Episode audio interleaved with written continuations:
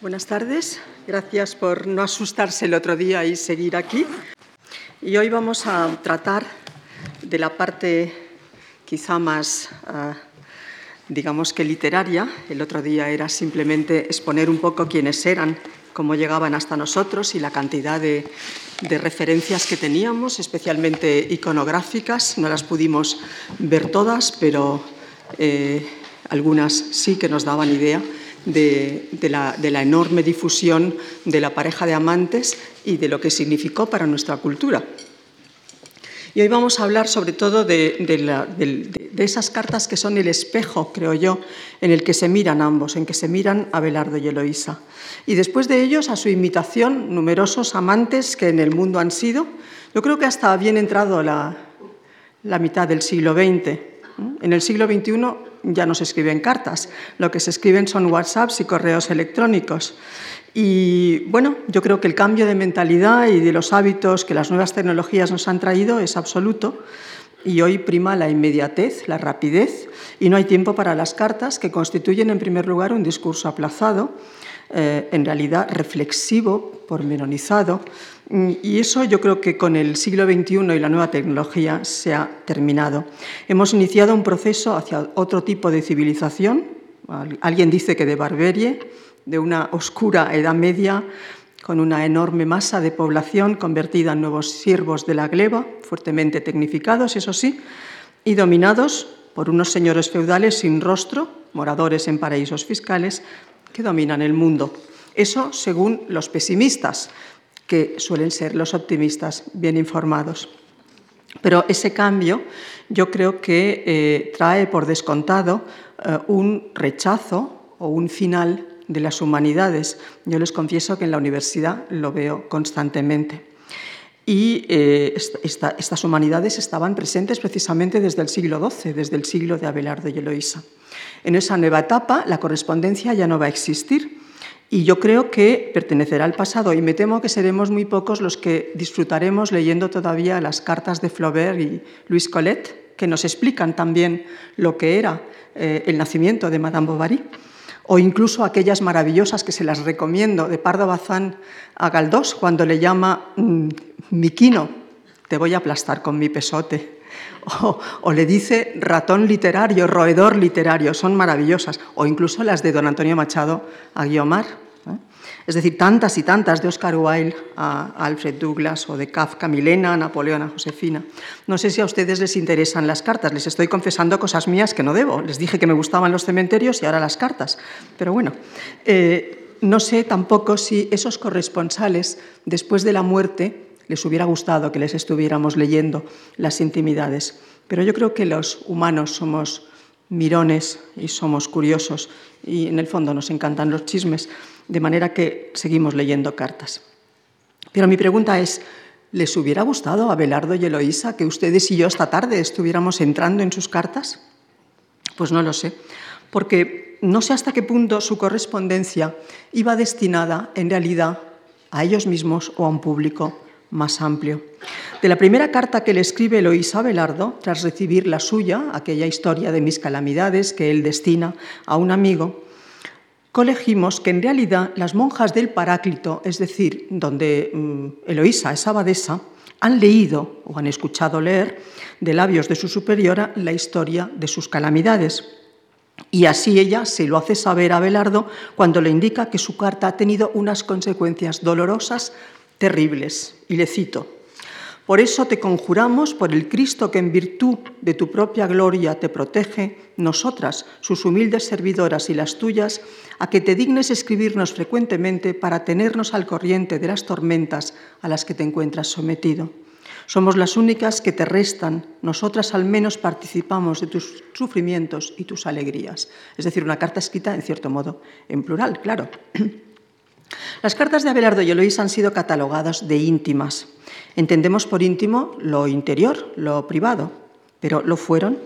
Claro, en parte trataron de asuntos íntimos, pero al ser compartidas por las mujeres del Paráclito, tal como acabamos de ver, por lo menos las de Abelardo y yo creo que también, en cierto modo, las de Eloísa, para ser leídas en público, a un público muchísimo más amplio, según además sabemos enseguida que hay una traducción de Men del siglo XIII, es decir, que quiere decir que van a ser muy difundidas. Todo esto nos lleva, nos lleva a suponer que eh, los aspectos que tratan del amor humano, del que enseguida eh, hablaré, del que tratan de la pasión, eh, a veces con una cierta morbosidad, de los amantes, era como espiar por el ojo de la cerradura, había televisión y no había eh, programas de ese tipo, espiar por el ojo de la cerradura eh, aspectos concupiscentes, aspectos, incluso a veces eh, escenas de amor subidas de tono. Porque el vocabulario de las cartas, cuando tratan de esas, de esas referencias amorosas, es erótico a veces. No hay ninguna pacatería, no hay, bueno, disimulo. Se alude al goce sexual, al placer es nombrado de una manera directa, no hay cortapisas. Y eso evidentemente gusta a todos los públicos y gustaba ya en el siglo XII. Nuestro ardor conoció todas las fases del amor y experimentamos todos los refinamientos insólitos que la pasión imagina. Cuanto más nuevos eran para nosotros esos placeres, con más fervor los prolongábamos y nunca conocimos el hastío. Esto lo escribe Abelardo en la historia de sus calamidades y esa carta, destinada a consolar a un amigo, al que cede también su intimidad, no le está escribiendo, parece ser, después veremos si se lo escribe directamente a Eloísa, pero lo está diciendo a un amigo para, para consolarle, será difundida ampliamente. En las demás cartas, las que van dirigidas a Eloísa, Abelardo hace referencias también a asuntos espirituales que conciernen a las monjas, no solo a Eloísa, de manera que, insisto, no sé hasta qué punto las podemos considerar privadas, íntimas en parte sí, pero privadas, estrictamente privadas, quizá no. El concepto de privacidad queda, por tanto, en entredicho. ¿Y su autenticidad? ¿Son verdaderas las cartas? ¿Pertenecen a Belardo y a Eloísa? ¿Son ellos sus autores? ¿Las componen ellos? Yo quiero pensar que sí. A mí me gusta suponerlo. Me gusta pensar en la abadesa Eloísa ya cuarentona, aún enamorada, rebelándose a un destino cruel e impuesto, aunque esa rebelión solo se explicite por cartas contestando a Belardo desde su celda escueta del monasterio del Paráclito. Y me gusta imaginármelo a él mucho mayor, recordando esos pasados goces que no obstante asegura rechazar y por los que se siente culpable, pero paladeándolos todavía, como le presentaron sobre todo las traducciones apócrifas, esas del siglo XVIII a las que me referí de pasada el otro día, adaptadas a las circunstancias prerrománticas y sobre todo románticas, escribiendo a Luisa con cautela, midiendo sus palabras, pero en cierto modo intentando llevar siempre su discurso hacia la espiritualidad, pero haciendo referencia a asuntos eróticos. Hay, sin embargo, otras hipótesis. Las cartas son auténticas del siglo XII, retocadas en el XIII. El autor es Abelardo, ha escrito las cartas, incluso las de Eloísa, porque algunos críticos dicen que hay ciertos rasgos que se asemejan. Por el contrario, la autora es Eloísa tras la muerte de Abelardo a partir de la historia de sus calamidades. En una mm, compilación posterior ligada al convento de Paracleto, ¿eh? parece ser que existe esta compilación posterior y se dice que parte de la historia de las calamidades con referencias y recuerdos transmitidos oralmente. Bien, los críticos no se ponen de acuerdo y he agrupado los puntos de vista para, ser más eh, rápida y mm, para comentar los míos con criterios de autoridad. Por ejemplo, Etienne Gilson, el gran historiador de la filosofía medieval, sostiene que son auténticas que reflejan incluso mentalidades distintas, la de Abelardo y la de Eloisa. Bernard Schmeider argumenta que las cartas son de Abelardo, pero como ficción literaria, es decir, partiendo de un epistolario auténtico, quizá compuso esas cartas. Charlotte Charrier, que es una señora, retoca esa tesis y dice que en realidad quizá las cartas para ella preferiría que fueran de Eloisa. Y desde luego que hay materiales realmente de los tiempos de Eloisa. Otros autores, claro, no fueron ni de Abelardo ni de Eloísa. Algún monje las escribe al poco de morir Abelardo. Esta es la tesis de Orelli. Y por el contrario, son varios, autores que pertenecían a la escuela de Orleans, son los que configuran las cartas y la historia de las calamidades. Hay otra tesis que dice que, que las cartas de Abelardo y Eloísa y la historia de las calamidades pertenecen a una monja o a un grupo de monjas del monasterio del Paráclito, que mezclan y refunden materiales, textos que han, que han, que han escuchado leer o incluso mm, tradiciones orales que ellas recogen en, esa, en, esos, en ese corpus del manuscrito de Troyes. Hay también otra hipótesis eh, que desencadenó un, eh, americano, un historiador americano, medievalista americano, en el Congreso de Cluny del año 72, en la que dice que son absolutamente una ficción, que no pertenecen a los amantes. Y mm, sostiene que el retrato de Abelardo es quizá demasiado irónico y que eso serviría para, para demostrarlo. Yo mm, creo, yo me quedo con otro punto de vista, yo creo que son auténticas, que las escribieron los amantes y considero que como ambos eran cultos y ambos sabían mm, latín, ¿eh? es decir, las mujeres en aquel momento pues mucho latín eh, no sabían y por tanto el caso de Eloísa es un caso excepcional. Y ahí quisiera mm, hacer una, un, pequeño eh, nota a pie de página para decirles que muchos de los entendidos en la materia de literatura femenina concretamente los franceses eh, y algunos españoles, como por ejemplo don Jacinto Benavente, decían que las mujeres tenemos una mayor capacidad para escribir cartas y que eso viene de nuestra propia naturaleza. Quizá esa propia naturaleza de, Eloísa es la que le hizo escribir cartas también. Bien, eh, para escribir cartas en el siglo XII se tenía que, nos teníamos que basar en un método y por eso se relaciona la escritura de cartas con el ars dictaminis, como se llamaba en la retórica medieval. Eh, parece ser que la inmensa mayoría de cartas, eso lo dice eh, Batalla, que es eh, un editor de las cartas de Abelardo y Eloísa, recoge esa referencia. esas ardictámenes pautaban también esas cartas porque después también eran leídas, en efecto. De todos modos, la preceptiva del siglo XII que los franceses utilizan viene de Italia, y estipula una serie de referencias. La primera sería la salutatio, ¿eh? el exordium, la dispositio y la conclusio. Pero yo creo que eh, Abelardo y Eloísa lo que utilizan sobre todo es el breviarium dictamine de Alberico. Y este señala cinco partes. Dice la salutatio, ¿eh? donde se consta el encabezamiento y a quién se escribe, quién escribe, a quién se escribe y quién escribe la benevolencia captatio, la captatio benevolencia, que es la necesidad de buscar, de captar la benevolencia de la persona eh, que va a leernos, ¿eh? para que le interese lo que le vamos a contar. La narratio en la que se expone el asunto que vamos a contar. La petitio, que sería la demanda, el por qué hemos escrito esta carta. Y finalmente, la conclusión. Los modelos que, utiliza sobre todo Eloísa, que es la que más me interesa hoy, es eh, Cicerón, San Jerónimo y después un texto que fue conocidísimo en, la Edad Media, pero sobre todo también en el Renacimiento, y que pertenece a Ovidio y que son las epístolas, las herodías, las herodíadas, que son las epístolas que Ovidio se inventa y que tienen que ver con aquellas heroínas míticas. Eh, en cierto modo, mm, Eloísa va a recoger esa tradición. Parece ser, los expertos dicen que ella imita la prosa del cursus tardus, que es acentuación en tercera y en sexta sílaba, y quizá yo creo que trata también de verse reflejada en las cartas de estas eh, heroínas que estos días he leído para tenerlas frescas, y les aseguro que son mucho más interesantes ellas que sus oponentes masculinos. Bien, eh, Eloísa conocía perfectamente la normativa vigente sobre la escritura de cartas. La había aprendido seguramente en Argenteuil y la había practicado con Abelardo. En la primera carta a este señala que cuando él la requería para los placeres mm, temporales, me abrumabas a cartas. Cartas que ella sin duda contesta.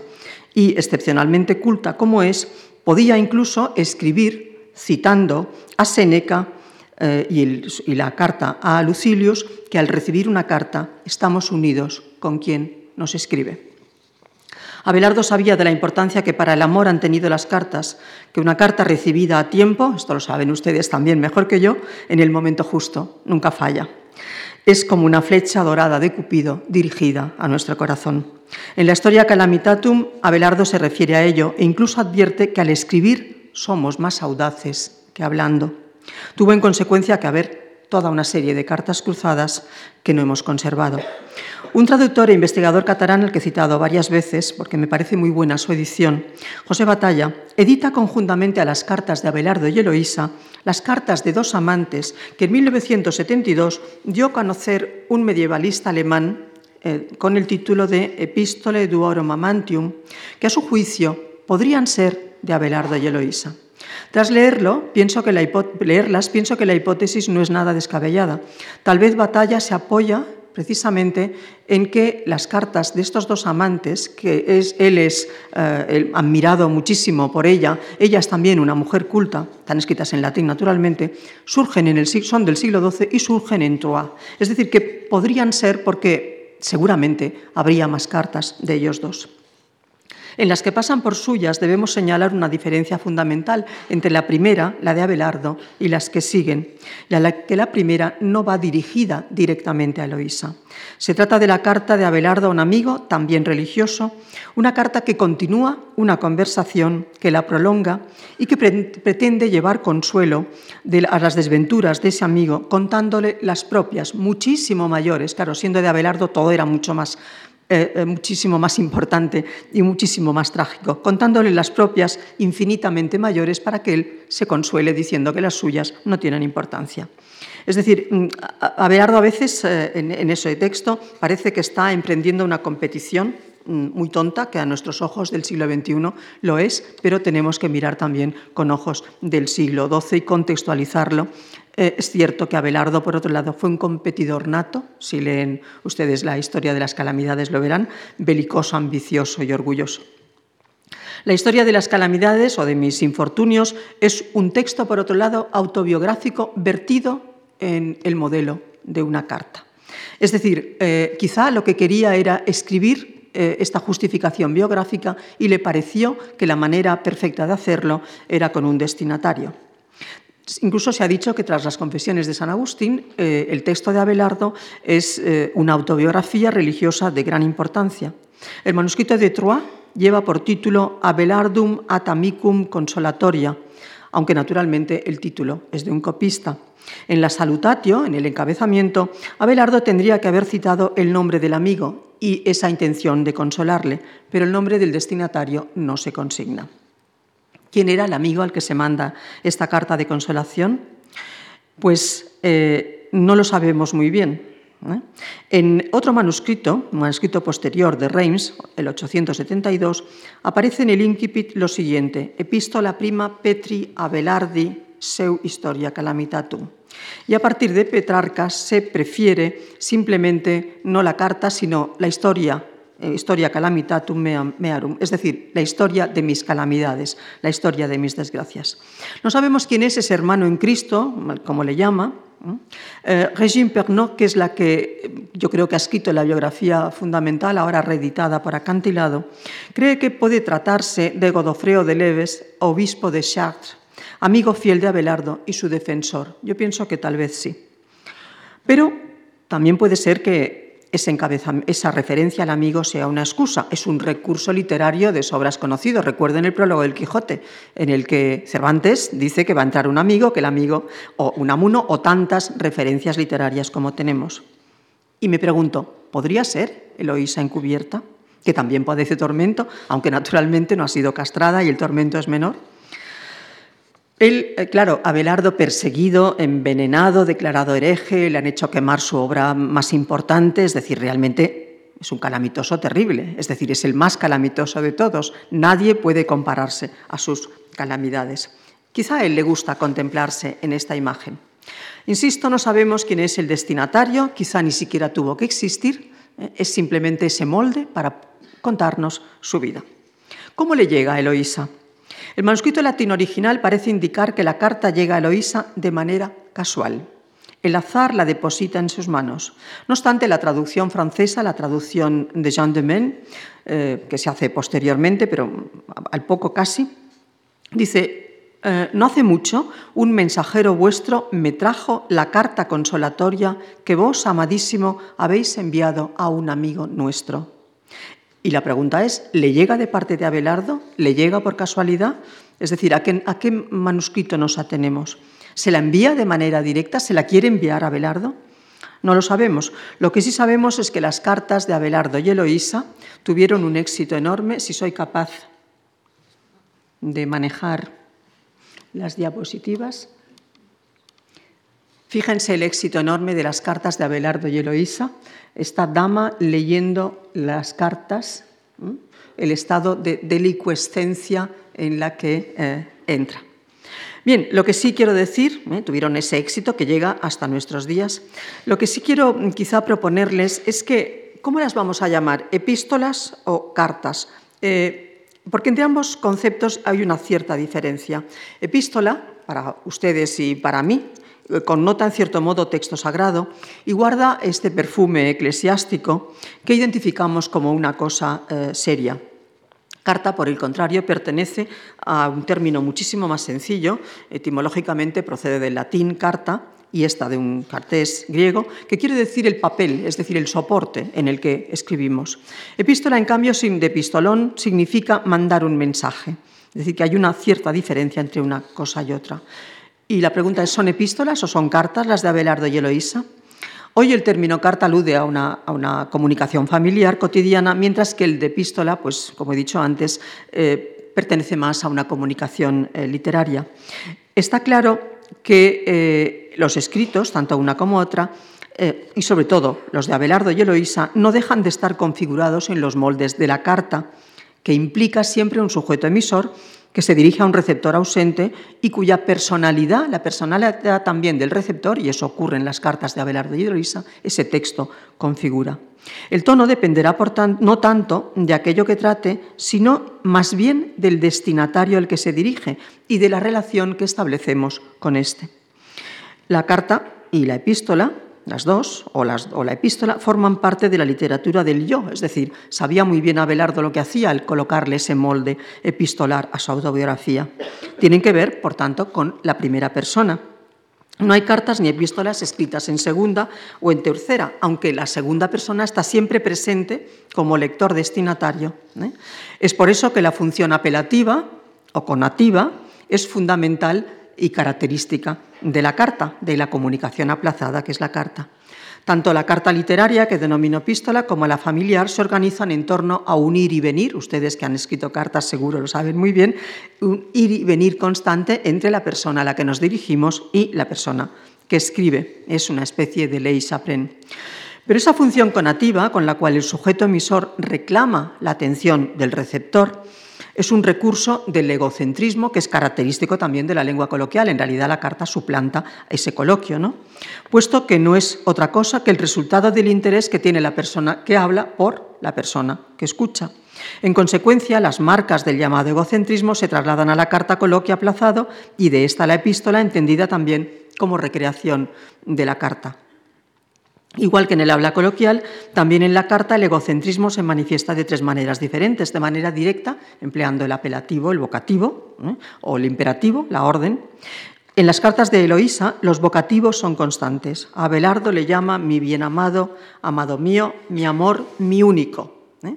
Y en las de Abelardo hay bastantes más imperativos y los vocativos tan solo querida hermana en Cristo. De manera indirecta también se expresa eh, ese uso eh, coloquial, ¿eh? con el uso de oraciones impersonales o interrogativas retóricas en las que abundan, sobre todo en las cartas de Eloísa, y finalmente con una variante de esta forma indirecta, explorando las vacilaciones, los circunloquios, las reiteraciones, también características de las cartas de ella, muchísimo más que las de él, pues ella va y viene del pasado de su pasión compartida a su pasión en soledad y se pregunta y le pregunta hasta qué punto Abelardo la amó, hasta qué punto se puede eh, realmente mm, pensar que amó también su alma, además de su cuerpo. Algo que finalmente Abelardo le va a contestar. Además de esos rasgos, en la carta y en la epístola encontramos otras marcas textuales típicas de la lengua coloquial, como es la de ixis, es decir, las referencias espaciotemporales al aquí y a la hora, el sitio desde donde se escribe, la casa de Abelardo donde encuentra refugio eh, cuando está escribiendo la primera carta al amigo religioso, la abadía de San Gildas quizá y después París, y por el contrario, siempre Eloísa escribe desde el mismo lugar, desde esta celda en la que yo la he imaginado del convento de Paráclito. Son características también de las cartas las alusiones a la experiencia compartida de los corresponsales, clave en las de Eloísa y Abelardo, y la kinesia, eso es, eh, cómo traducimos en una carta los gestos que acompañan a la voz y al tono tan elocuentes y tan definitivos en la comunicación oral. Eh, se plasman naturalmente en la buena o la mala letra. Cuando lo que tenemos delante es un manuscrito, podemos deducir el estado del ánimo de la persona que escribe.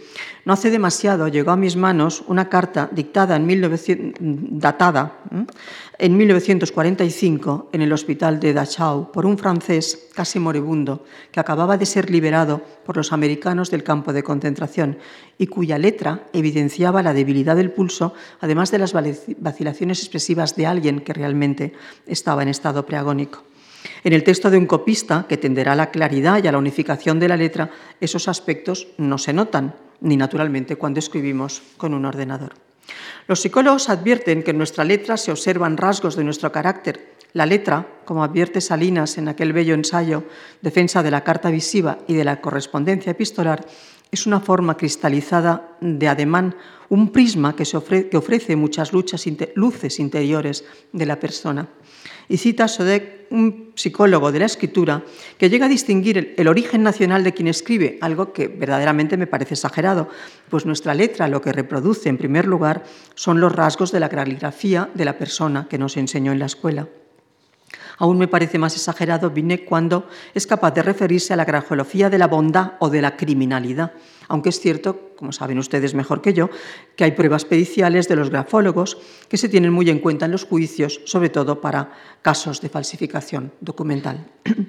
Volviendo a las cartas de Abelardo y Eloísa, es curioso constatar cómo Eloísa, al escribir a Abelardo, movida por la lectura de la historia de sus calamidades, hace precisamente referencia a la letra. No es la de un copista, es la letra auténtica de Abelardo. Reconocí enseguida por la letra que era tuya, según afirma alguna traducción, una de las que yo he manejado, aunque en alguna otra dice al ver vuestro nombre en el encabezamiento. Pero de una u otra manera, letra o nombre llevan a Eloísa, y cito textualmente, a sumergirse en la carta con ansiedad, tal como en algunas traducciones se nos asegura quizá un poco libremente, pero en todo caso tratando de mostrar, y eso se ve en el manuscrito latino, el vuelco en el corazón con que escribe, tras conocer tantas desgracias, pero antes quiere manifestar el afecto con que ha anhelado las noticias de Abelardo y lo que le produce cuando llegan. Empecé a leerla tan tiernamente como amorosamente anhelaba a quien la había escrito, de modo que si había perdido la presencia de su cuerpo, al menos sus palabras me hicieran revivir su imagen. Las palabras van componiendo su figura entre los reglones y de ahí surgen los rasgos de Abelardo, su rostro, su cuerpo, gracias a la magia obrada por la escritura. Las palabras caligrafiadas por él, por su letra, que por supuesto ama y conoce bien. También Abelardo cuenta que le escribía con frecuencia que las cartas de amor, los billetes, eran intermediarios estupendos de la relación entre ambos. En el origen de su relación estuvieron las palabras, era su profesor, la instruía. Y por tanto, Abelardo es un conocido maestro de la dialéctica, utiliza las palabras más precisas para debatir Eloísa, en su primera carta, advierte que las palabras le cuestan poco y le pide que no sea avaro con las palabras, que le escriba. Las palabras que lee han sido trazadas con la mano que tantas veces se posó sobre la suya, la acarició con ternura e incluso, y todos los comentaristas pasan por alto este punto, la golpeó. Esos golpes pueden encubrir una relación sádica, hoy sin duda diríamos que se trata de violencia de género, pero estamos en el siglo XII, en el que se practicaba aquello de que la letra con sangre entra, y a pesar de que Eloísa era muy aplicada y muy inteligente, Abelardo le pega por recomendación de su tío. Y quién sabe si Eloísa, algo masoquista, yo creo que sí era, no añoraría igualmente esos golpes propiciados por la mano del amado al ver su letra, al leer sus palabras. La fuerza de la palabra es fundamental para volver a la imagen. Además, en la palabra se basa la religión cristiana. Dios creó el mundo con la palabra y mandó luego a Cristo, al Logos, para la redención del género humano. La carta de Abelardo a un amigo conmueve a Eloísa. ¿Era esta la pretensión de Abelardo? No lo sabemos, quizás sí. Quizá trataba de ser compadecido, recordado, amado. Tal vez trataba de hacerse de nuevo presente en el convento del Paráclito a través de su abadesa. Si fue así, si este era el objetivo, por supuesto que lo consiguió. Eloísa muerde de nuevo el anzuelo de los enamorados, creerse necesaria. Como Melibea cuando le presta el cordón a Calisto, porque éste le dice que tiene un dolor de muelas espantoso que solamente podrá sanar con su cordón. Y entonces se da cuenta de que Calisto le importa. Eloísa está retirada en el convento. Abelardo no sabe, quizás si ya ha olvidado su pasión tormentosa, el drama terrible de sus amores, y tal vez ególatra como es, eh, incluso de modo inconsciente, trata de comprobarlo para complacerse después en reconducir al camino espiritual esos amores. Si Eloísa recibe la carta después de su redacción, tenemos que situarnos, al parecer, entre 1134 y 1135. Algunos autores dicen que un poco más tardíamente, 1136.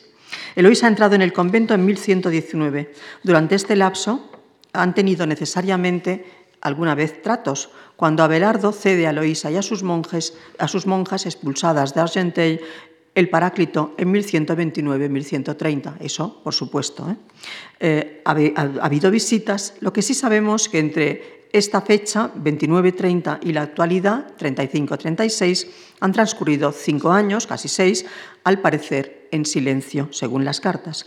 Abelardo pasa ahora por uno de los peores momentos de su vida. ¿eh? Ya he dicho que han tratado de envenenarle, de matarle, además se cayó de un caballo, se le rompieron unas, unas vértebras, es decir, está en peligro no es raro que recurra a Eloísa. Ahora quizá incluso la necesita. Eloísa se hace eco de esa necesidad y le pide que le escriba para saber que está bien.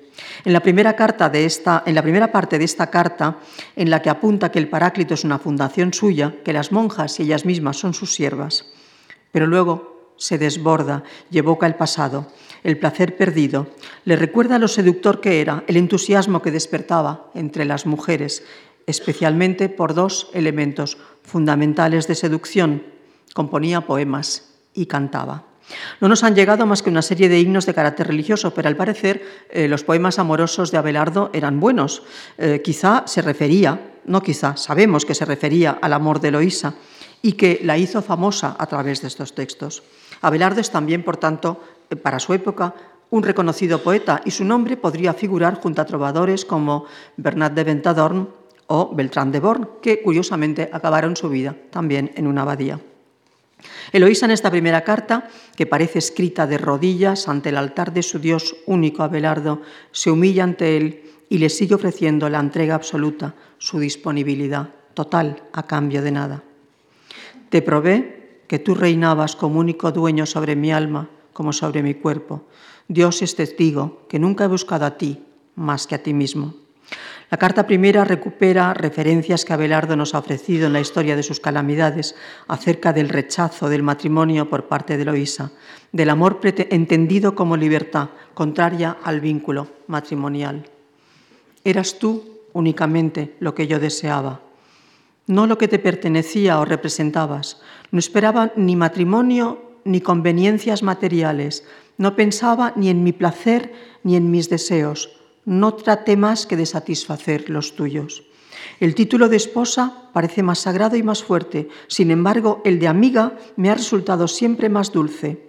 Habría amado, permíteme decirlo, el de concubina o prostituta, por cuanto me parecía que al humillarme más aumentaban mis títulos a tu reconocimiento y dañaba menos la gloria de tu genio. Ese es un aspecto en el que vale, que nos, vale la pena que nos detengamos un momento, porque ha sido considerado crucial en la relación de ambos y en consecuencia con la época en la que triunfa el amor cortés, que excluye el matrimonio. El amor entendido como enamoramiento, como pasión absoluta, como un estado de maravilla que el matrimonio va a romper. Por eso los cuentos empiezan con y fueron felices y comieron perdices, pero no nos dicen qué pasa después. Porque el amor no debe ser sujetado a reglas ni a convencionalismos y por eso Eloísa se ha opuesto al matrimonio siempre, porque el amor no tiene más acicate que la pasión misma, que el amor mismo. Se ha dicho, Zutor entre otros, que las cartas de Abelardo y Eloísa y la historia Calamitatum que las precede integran dos elementos excluyentes, escolasticismo y amor cortés. Ambos explican e implican no solo características formales de los textos, sino también la actitud de los personajes y el desarrollo dramático de la historia. Es Eloísa la que reacciona como un amante cortés oponiéndose al matrimonio y conservando el obstáculo que lo impide. Pero he aquí, ironías del destino, que la castración de Abelardo se va a convertir precisamente en ese obstáculo terrible para la pasión. En esa castración, los críticos han visto la unión de escolástica y amor cortés escolástica defendida por Abelardo y Amor Cortés defendida por Eloisa, y a partir de este momento resultarán elementos perfectamente opuestos. Eloisa, retirado en un convento después de su boda por indicación de Abelardo, tras la castración de eso, tomará el velo, aunque lo haga de un modo snob recitando los versos de Lucano. Recibe en expiación este castigo, a cuyo encuentro quiero ir.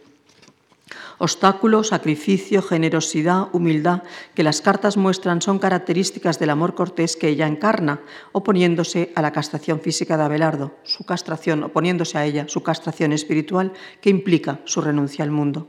Abelardo, que sigue la escolástica, ve aplacados sus deseos concupiscentes con la castración. No ocurre lo mismo con Eloísa, pese a estar encerrada en un convento, ya que su pasión no decrece. Por el contrario, el deseo aumenta con la ausencia del amante, según nos cuenta ella, y recurre a los placeres perdidos. Dice que incluso durante el sacrificio de la misa eh, recuerda el lugar, eh, las, escenas amorosas y que incluso eh, él no puede dormir pensando en esos placeres perdidos y que lo único que le importa es que ya no volverán.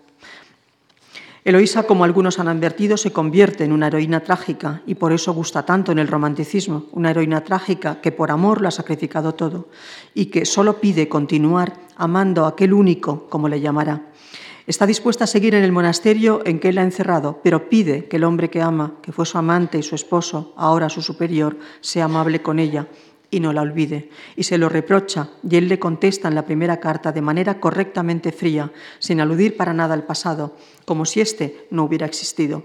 Algo que a ella le causa un dolor infinito, un dolor inmenso, y así lo expresa.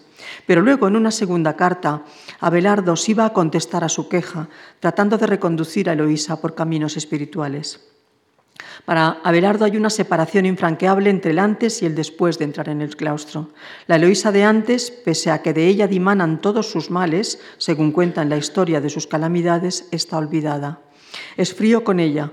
Basta ver, por ejemplo, los encabezamientos de las cartas y contrastarlos.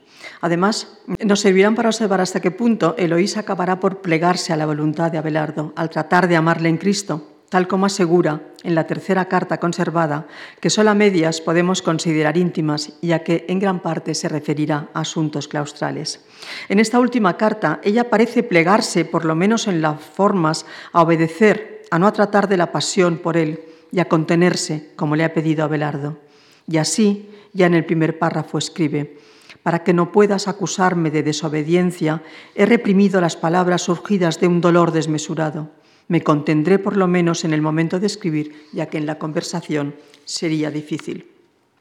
Bastará que nos fijemos, por tanto, en los encabezamientos de la correspondencia prescritos por las artes dictámenes, importantísimas, como ya les he comentado, en la escritura de las cartas de época, para observar esta evolución. Las artes dictámenes prescribían además que el nombre del destinatario tenía que ir en dativo y en tercera persona y tenía que encabezar la salutatio. Luego el nombre del autor de la carta en nominativo y también en tercera persona. Si el destinatario era inferior al que escribía, se invertía el orden. El nombre del que escribía iba primero.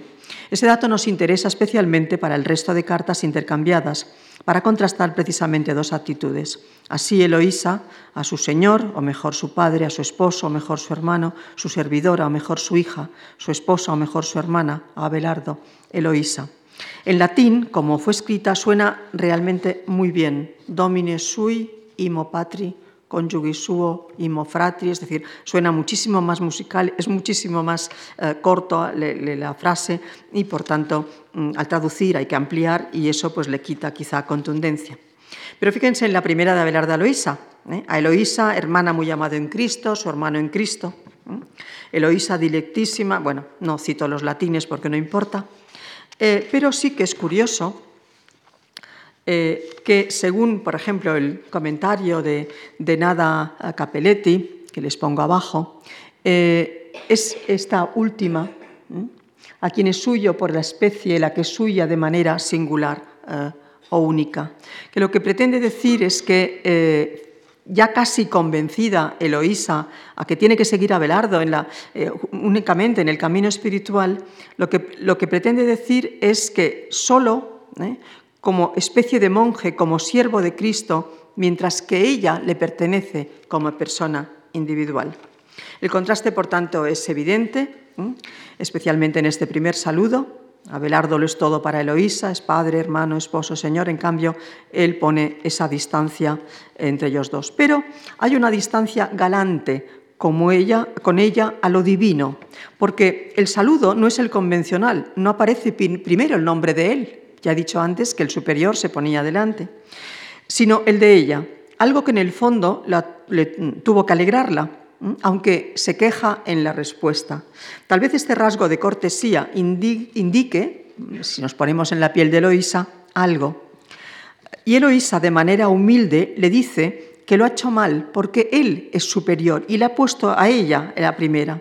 Y él le contesta que no, porque ella es la esposa de Cristo y que en este sentido es superior a él. Cita un texto de San Jerónimo cuando escribe a Eustaquia, yo digo, Eustaquia, mi dama, porque debo ese nombre a la esposa de mi Señor, con lo cual la galantería ya ha desaparecido. No te hagas ilusiones, todo lo que tú me has contado, las referencias a los pasados goces, no me emociona. Al contrario, soy un monje. También ¿eh? lo que Eloísa olvida, un castrado y un viejo. Recordemos que Don Quijote frisaba la edad de 50 años y era considerado viejo. Aristóteles se refiere a la muerte del alma a esa edad. Abelardo tiene que reaccionar también como una persona mayor, para la que la pasión es agua pasada y además, y eso con mayor énfasis, es una persona consagrada a Dios. De ahí que exhorte a Eloísa a seguirle por el camino de la espiritualidad y conteste a su queja principal al hecho de verla llevado al convento sin vocación con estas palabras. Voy a responder a esa vieja queja tuya que sin cesar repites en cuanto a las circunstancias de nuestra entrada en religión. Tú la reprochas a Dios en vez de glorificarlo por ella, como sería justo hacer. Los designios de la providencia divina son en cuanto a lo que nos concierne tan manifiestos que toda amargura debería haberse disipado desde hace mucho tiempo. Rechazas amargura que no hará más que apenarte y no te ayudará en nada a ganar conmigo la beatitud eterna. ¿Soportarías que yo la alcanzara sin ti? Has dicho que querías seguirme hasta los abismos de Vulcano. Pide entonces al cielo la virtud de la piedad, que aunque solo sea para no estar separada de mí, que ya me aproximo, como tú dices, a Dios. Sígueme en ese camino y da muestras de una generosidad tan más grande cuanto mayor y más completa es la dicha que nos espera al final del viaje. No habrá dulzura igual a esta, a de intentar la aventura juntos pero a la vez le recuerda los pasados goces, esta vez a Belardo, la irresistible atracción por ella, y aunque ahora pese sobre esos recuerdos el remordimiento y la culpa. Poco tiempo después de que hubiéramos recibido el sacramento del matrimonio, ¿recuerdas? Tú estabas entonces retirada en el convento de Argenteuil y yo fui a verte en secreto. Mi concupiscencia desencadenada se satisfacía contigo en una esquina del refectorio, a falta de otro lugar donde liberarnos a sus juegos. Recuerdo que no nos detuvimos ante la majestad de este lugar consagrado a la Virgen. Si no hubiéramos cometido ningún otro delito, ¿este no sería digno de los peores castigos? ¿A qué recordar nuestras antiguas manchas y fornicaciones que precedieron al matrimonio? Y líneas más adelante insiste, ni el pudor ni el respeto a Dios me arrancaba ni siquiera en Semana Santa, ni siquiera el día de las más grandes solemnidades religiosas del lodazal en el que me regocijaba. Mi deseo de ti tenía tal ardor que esos miserables y obscenos placeres podían más que Dios, más que yo mismo. Eloísa le ha reprochado antes en la carta primera lo que tantísimas amantes han reprochado a lo largo de la historia, que no la ha amado nunca, que solo la ha deseado, que fue el placer más que el amor lo que la unió a ella. Fue la concupiscencia más que el verdadero afecto quien te ligó a mí. el gusto del placer más que el del amor, desde el día en que estas voluptuosidades te fueron robadas, todas las ternuras que te había inspirado se desvanecieron. Pese a que en la historia Calamitatum Abelardo parece dejar claro que, que al deseo siguió también el amor. La imagen de Eloísa es muy distinta a la de Abelardo y el espejo de sus cartas así nos la retorna. Las cartas de Eloísa sirven asimismo sí de espejo en el que el monje Abelardo puede contemplarse muy favorecido y constituyen un espejo de reflejos dobles. Claro que esos reflejos vienen especialmente del pasado, al que él insiste renunciar. En las propias cartas su imagen de monje se impone sobre los reglones del propio reflejo, no cabe otra. No puede permitírsela, no puede, ahora que en parte ha redimido su culpa por haber caído en brazos de Loísa, por haber sucumbido a la tentación de la carne, mostrarnos otro. Solo cabe la del filósofo y el teólogo, perseguido injustamente, acechado por enemigos, y el de guía espiritual de las monjas de Paráclito.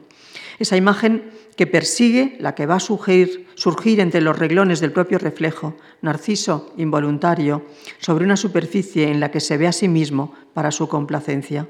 Pese a las desgracias y culpas, Abelardo, tanto en la historia de sus calamidades, eso es la carta al amigo, como en las cartas a Eloísa, se observa, me parece, con cierto regodeo.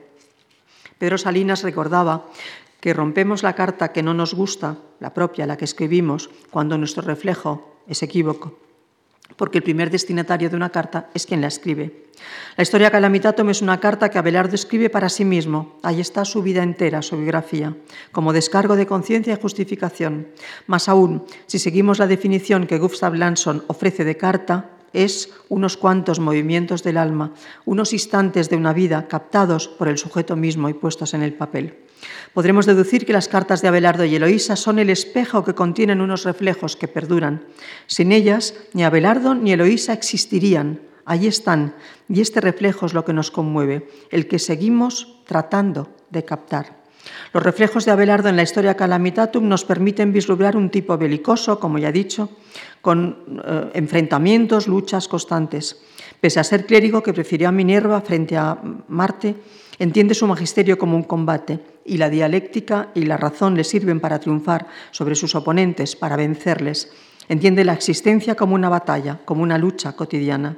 Muy pagado de sí mismo, seguro de sus ideas, que son las correctas, desprecia a los demás y también, evidentemente, como ya vimos el otro día, los denigra. En la historia Calamitatum no deja títere con cabeza. Se salvan solo sus, seguidores, los discípulos que le aplauden y le consideran el mejor, como él se ha considerado cuando escribe mi talento teológico igualaba al genio del filósofo.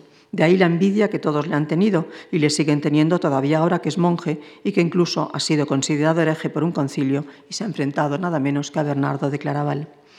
Hoy, en la época de lo políticamente correcto, más de uno la imagen que estos reflejos nos ofrecen tiene que parecerle antipática. Y cuando Abelardo se acusa incluso de sus pecados de concupiscencia y asegura que la lujuria y el orgullo le habían invadido. No puede extrañarnos que tuviera tantos enemigos, ni que algunos incluso le llamaran Godia, que quiere decir diablo. No obstante, en las cartas a Eloísa se muestra mucho menos belicoso, más pacífico y acomodaticio, y busca justificaciones a los reproches de Eloísa. Acepta que no le ha escrito en mucho tiempo porque considera superfluos sus consejos y sus exhortaciones y le da las gracias por las oraciones de su comunidad y trata de la vida monástica. Y se refiere de, de una manera muy positiva a las mujeres en la Sagrada Escritura y en la patrística. Y al final de una carta hay un aspecto que no podemos pasar por alto. Pide ser enterrado en el monasterio de Loísa, en el Paráclito, para reposar entre mujeres. Ningún otro asilo será más seguro y saludable para mi alma dolorosa y afligida por sus pecados que aquel consagrado al verdadero Paráclito, que es el Espíritu Santo. Y Eloísa, ¿cuál es el reflejo que de ella nos muestra el papel? ¿Qué nos ofrece? ¿Cómo era? Sin duda, ya lo he dicho, una heroína trágica, tal vez a la altura de las Herodíadas, las mujeres cuyas cartas inventa Ovidio, con un sino común marcado por el amor y el tormento glorioso de amar sin paliativos ni reproches. Eloísa no renuncia a su pasión como Abelardo, no rechaza el recuerdo de los pasados goces, al contrario, y como hará Petrarca después, bendice el día, la hora, los días y las horas de su goce, los lugares y las situaciones de los momentos de placer. En el Génesis, Dios, al expulsar del paraíso a Eva, la maldijo con estas palabras, Parirás con dolor, que no olvidamos, pero algo olvidamos que viene a continuación, y la pasión te dominará. Eloísa, en efecto, está dominada por la pasión, pero no le importa. Ha aceptado incluso que ella, pese a todo, ha tentado a Belardo, aunque sabemos que no fue así, sino al revés, que ella es una nueva Eva, que como mujer puede ser la culpable del pecado, como en una larga parrafada misógina cuenta Belardo en la historia Calamitatum. Pero no se revela contra esa condición, solo cama, grita su amor Amor real que tiene nombre, peso y medida y es capaz de anteponer ese amor humano al amor de Dios porque lo único que le importa es el amor de Abelardo y es capaz de escribirlo y pregonarlo, que se ha aceptado el convento, ha sido por él, por amor a él. Eloísa explicita sus sentimientos, los desmenuza, usa citas clásicas y bíblicas, no en vano está familiarizada con ellas por su cultura. Las utiliza pro domo sua y es una pionera en mostrar que el amor, como dijo una feminista, es el opio de las mujeres. Tras ella vendrán las Salonier, que leerán con avidez y algunas gritarán también en su correspondencia su amor, como antes lo hizo otra monja, la portuguesa, aunque en este caso parece que fue un autor masculino que conocía estupendamente la psicología femenina, el que escribió sus cartas. En las pocas que nos han llegado de Eloísa observamos un cambio precisamente en la tercera. Debo señalar y a veces esa tercera ni siquiera aparece en las ediciones, ya que es un texto más espiritual que trata de asuntos que pueden ser considerados conventuales, pero que tiene mucho interés porque plantea la nueva relación con Abelardo. Le pide que le sirva de guía a ella y a sus monjas, que les escriba para saber el origen de la orden religiosa y el carácter de su profesión y que les dé una regla distinta a la de los monjes apropiado para ellas. Y Abelardo cumple con ambas peticiones. Eloísa evoluciona a través de las cartas y se deja convencer de nuevo por Abelardo, encauzando su amor hacia Dios, porque sólo así, y lo explicita muy bien, podrán reunirse en el paraíso. La promesa de unión eterna parece que resulta clave y consoladora. Eloísa renuncia a sus quejas y desasosiegos y buscará como abadesa y directriz de sus monjas consuelo en la religión, fiándose otra vez, como siempre, de Abelardo, cumpliendo su voluntad. En cierto modo, según lo miremos, la historia, desde el punto de vista de Abelardo, no termina tan mal. Se mantienen unidos espiritualmente hasta la muerte. De ahí que Pedro el Venerable le envíe, tras la muerte de Abelardo, una bellísima carta de pésame, en la que da cuenta, le da cuenta a Luisa, de ese proceso que al parecer, tal vez por confidencias de Abelardo, conocía. Así escribe refiriéndose a Abelardo, como aquel a quien después de tu unión en la carne estás unida por, mayor y más, por un mayor y más profundo lazo de amor divino, aquel a quien Dios abraza en su seno y te lo guarda para devolvértelo por medio de su gracia en la venida del Señor a la voz del arcángel y de la trompeta, signo de la bajada de Dios del cielo. Eso es, se lo guarda para el día del juicio ¿eh? resucitado en carne mortal. Allí, Abelardo se le ha devuelto a Eloísa, a quien pertenece, a lo que solo nos cabe añadir a nosotros, amén, y que ojalá ustedes y yo, evidentemente, lo veamos, estemos allí para comprobarlo. Bueno, muchas gracias. Eh, no sé si, no les veo muy bien, no sé si se han dormido, si se durmieron el otro día, porque una vez de una conferencia ante un público maravillosamente dormido, me fui de pontillas porque a veces mm, para conciliar el sueño es un problema y lo entiendo, pero comenté eso, comenté eso con un amigo con Luis Betónica, encantador, una encantadora persona que ya murió, y me dijo, uy, eso no tiene importancia, yo también he dado conferencias ante un público beatíficamente dormido. Lo, terrible, lo peor, es que te hubieras dormido tú. Y yo dije, pero esto es imposible, Luis, ¿cómo puede ser? Y me dijo, uy, una vez estaba yo mm, presentando a un conferenciante, me había quedado a su lado y le vi caer sobre los papeles. Y entonces pensé que se había muerto. Y, pedí un médico, había por suerte había un médico en la sala, se acercó enseguida, le tomó el pulso y me dijo, no, no, no le pasa nada, se ha dormido. De manera que eh, podía ser evidentemente peor. De modo que muchas gracias. Me queda un poquito de tiempo porque lo que el otro día les quería comentar Bueno, ahí tenían ustedes una bibliografía sucinta por si a alguien le interesaba, pero bueno, tampoco se trata de eso. Cuando un eh, personaje realmente mm, se convierte en importante es cuando pasa a todo lo que puede ser eh, lo popular, la cultura popular. ¿eh? evidentemente es un francés bueno, era de Bretaña, entonces Francia era otra cosa, pero en fin, entendemos que, es, Abelardo pertenece a, Francia. Entonces, en, Francia es un personaje reconocidísimo, si recuerdan, bueno, el hecho de que apareciera, que se trasladara al sepulcro es un dato mm, fenomenal, es decir, eh, eh, La Fontaine, Molière y, Abelardo y Eloísa. Bueno, pues mm, colecciones de cromos, ¿eh? historias de este, de este, tipo de textos casi pliegos sueltos, y después esa colección de mujeres, sobre todo a partir, insisto, de finales del 17, principios del 18, que se emocionaban leyendo a Abelardo y Eloísa, ya no estaban leyendo a Ovidio, que era otra de las emociones, ¿eh? sino que estaban leyendo las cartas de Abelardo y Eloísa y por eso a mí esa que, les, que antes les enseñé me parece ya descocadísima, ¿eh? porque tenemos también otra serie de, iconografías eh, con una Eloísa descocada. Es una abadesa, bueno, como cuando, si ustedes son aficionados a la pintura, yo muchísimo, y a veces he perseguido en algunos museos esos retratos de la Magdalena. La Magdalena, mm, claro, penitente muy descocada. ¿Por qué muy descocada? Porque parece ser que la única manera de que alguno, algún canónigo, algún obispo tuviera eh, en, su, en su despacho particular, en su gabinete, una santa eh, que, le, pudiera inspirar eh, ciertos intereses de otro tipo. Y por eso iba tan ligerita de, ropas. Bueno, pues esta señora, imaginen, ¿eh? después el tránsito en el que está, el, el, deliquio amoroso en el que ha caído después de leer los textos de, Abelardo y Eloísa. Y aquí ese otro en que dos enamorados parece ser que son trasunto de Abelardo y Eloísa, es decir, que la, la iconografía es realmente espléndida, igual que las ediciones de las cartas. Hay muchísimas ediciones de cartas absolutamente absolutamente en todos los, idiomas y me he entretenido también en ver que había en Internet en blogs y hay muchísimo. ¿eh? Es decir, es, eh, algo que al parecer... Eh, son bueno, pues referencias de, de, todo lo que es la tradición de los grandes amantes que en el mundo han sido y que a pesar de, lo que supone el cambio también en ese sentido, es decir, el amor es un invento del siglo XII que yo creo que dura hasta el XX, no sé si sobrepasará el XXI, pero que en principio, pues claro, es, evidentemente esta, esta época. Algunas, pues esa, esta Eloísa en el famoso texto de, de Poe, que es muy interesante, una pieza de teatro, es decir, hay muchísimos, muchísimos textos de manera que eh, pueden ustedes seguir con esa, con esa materia porque casi no tiene fin. Muchísimas gracias.